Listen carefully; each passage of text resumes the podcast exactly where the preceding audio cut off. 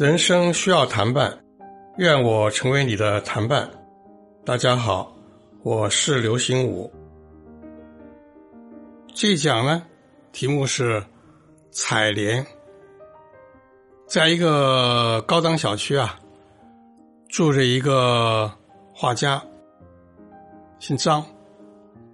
啊，这个张画家呢，自视很高，因为他已经脱离了那种啊。完全默默无闻的状态，他的画呢，开始出现在一些展览场所，在有的拍卖当中呢，也很拍出了几张，拍出价格呢，也不算很低。那么有的小报小刊呢，也有他的报道，登他的照片，登他的画作的。有关的这个图片，他很得意。就他的事业应该是呈现一个蒸蒸向上的状态。他每天呢递给他的邮件啊挺多的啊，这个递邮件的快递小哥跟他都很熟了啊，一次就会有。七八种，多数都是一个大的一个封套啊，里面好像那手一摸吧，厚厚的。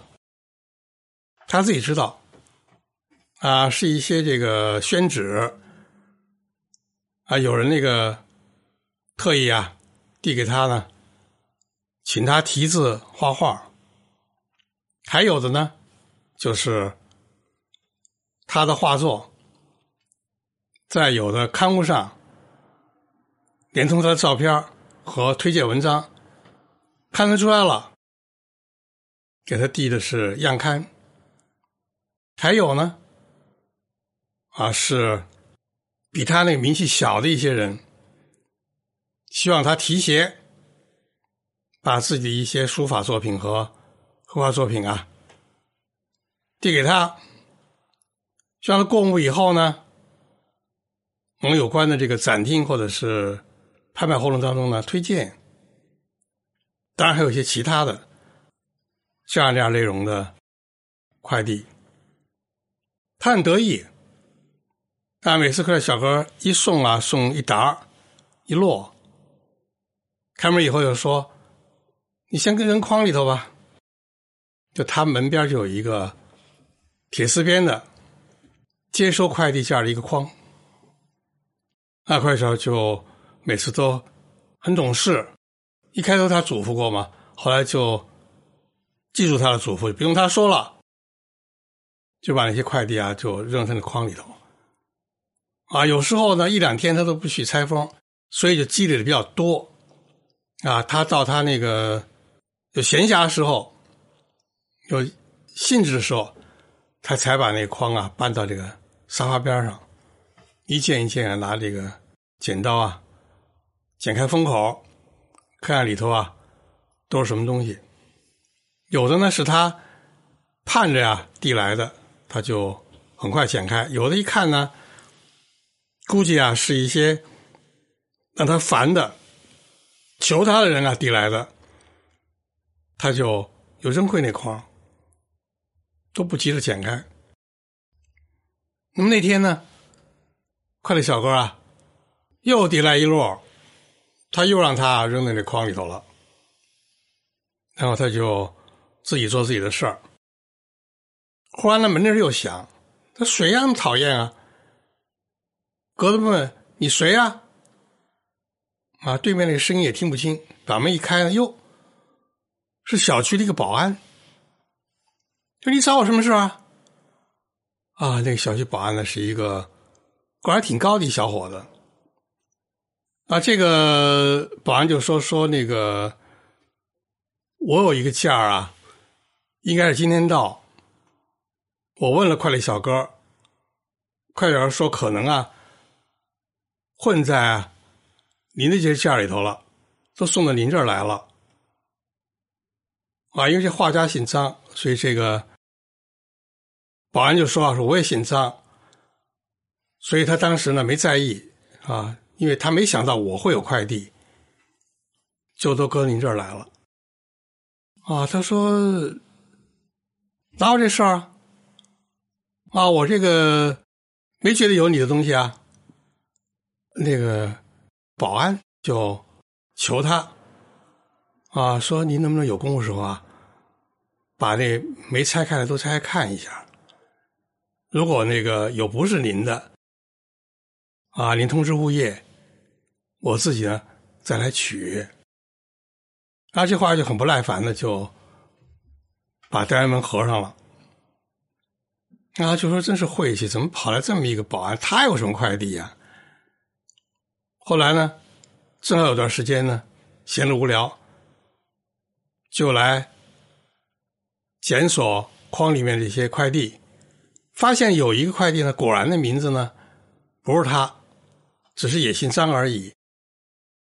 解开以后呢，大吃一惊，是一对鞋垫当然气儿不打一处来。啊，你这个递错了不要紧，我剪开一看以后，好败兴啊，怎么会是鞋垫啊？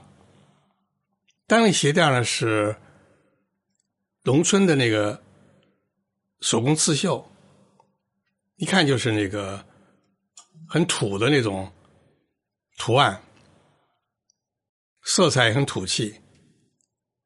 啊，他没多看，第二俩鞋垫就给扔在那个茶几旁边那个垃圾桶里了，心里说恶心死了，这恶心谁呢？这是。但是呢，又一想呢，毕竟啊，这个快件呢是递给一个同姓的人的，并不是自己，还可能就是那保安，就懒洋洋给物业打个电话啊，说你们让那个张什么什么的保安吧上来一趟吧。那保安后来就上来了，啊，他就。开了门以后，指指垃圾桶，我说：“是不是给你递的这个呀？”？”保安一看呢，垃圾桶浮面上啊，扔俩鞋垫如获至宝，说：“哎呀，就是给我的呀，就是给我的，谢谢您，谢谢您了。”都不再问他追讨那个快递那个外包装，把俩鞋垫拎着就走了。这话就。跟那保安说：“啊，以后你这个你们做事啊，注意点别随便打扰我啊。”马说一会儿会有一个贵客到我这儿来，啊，是来看我的画的，啊，他的车是很豪华的，虽然没有咱们这个小区的这个出入证吧，你们得善待啊。他还冲着这个保安的背影啊，说这么几句话，保安就。回头跟他点头，是了，知道了。后来就回到自己的屋子，继续做自己的事。那么他约那个看画人那天呢，并没有来，过了几天才来。啊，他这些画啊，已经开始有人收了，但是呢，也还不是很热火。要来这个人啊，是。业界啊，相当有名气的一个书法作品和图画作品的收藏者啊，除了在这个各种各样的市场上和拍卖会上去说话以外呢，经人介绍啊，也会到一些书法家、画家的家里面来看他们作品，挑中了就会收藏。那他一挑中，那价码就很高。价码高还其次，消息传出去，业界你的名声啊就蹿升，所以他特别期待这个人到来。可是那天呢，那个人的助理啊给打电话说，因为有什么别的事儿，就过两天再来。那就等着吧。过两天以后呢，那个人啊还真来了。啊，他从他这个住房那个窗户那儿往下看呢，认出那个人那辆豪车。啊，那么保安们呢，都挺懂事。啊，本来外来车辆是不能够停在这个小区里面的，但那个时候呢，很多业主啊都上班去了，停车位呢有空闲的，而且这个保安那个对业主的车都熟悉了，也知道有的业主那个下班时间呢比较晚，应该是就把这个来客的这个豪车啊指引到一个。可以暂时停车的车位上去了，就等这个人上楼吧。哎，五分钟没上来，十分钟没上来，一刻钟没上来，这有点怪了。啊，不是楼门楼号的说的很清楚吗？怎么会这半天不上来呀？出什么状况了？忍不住啊，就坐电梯啊下去啊迎去。啊，走入他自己这个楼的这个楼门啊，一张望呢，没有熟悉的人影啊，这个收藏者呀，人影也不见，他的助理呢，人影也不见，哪儿去了呀？闷闷的又回到自己的这个单元里头，给那个收藏者的那个助理打一电话，接了。啊，说你们怎么回事？是不是找不着我这个门呢？啊，说不是不是啊，对不起对不起，马上我们就到。然后就说出那个收藏者的那个信儿啊，说他呀在这儿呢，忽然看中了一样东西，他想收。啊，很奇怪，这个我们的小区有什么值得这个有名收藏者来收的东西啊？啊，说，呃，您别着急，我们这就到，这商量着呢，商量着，就是议价呀。什么东西值得他去议价呀？纳闷儿，差不多过了半个多钟头，门铃才响。一开门呢，才是这个收藏家和这个助理啊来了，赶紧迎进屋，谦卑的不得了。